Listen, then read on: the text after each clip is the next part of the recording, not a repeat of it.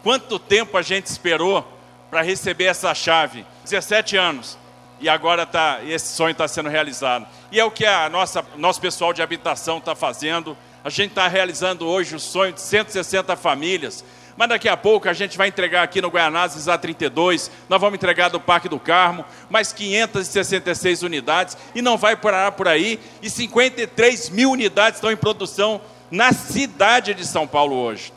Porque no estado de São Paulo são 112 mil unidades. Nós entregamos 20 mil unidades ano passado, 20 mil. Estamos produzindo 112 mil, 53 mil aqui. E a prefeitura está fazendo mais 50 mil.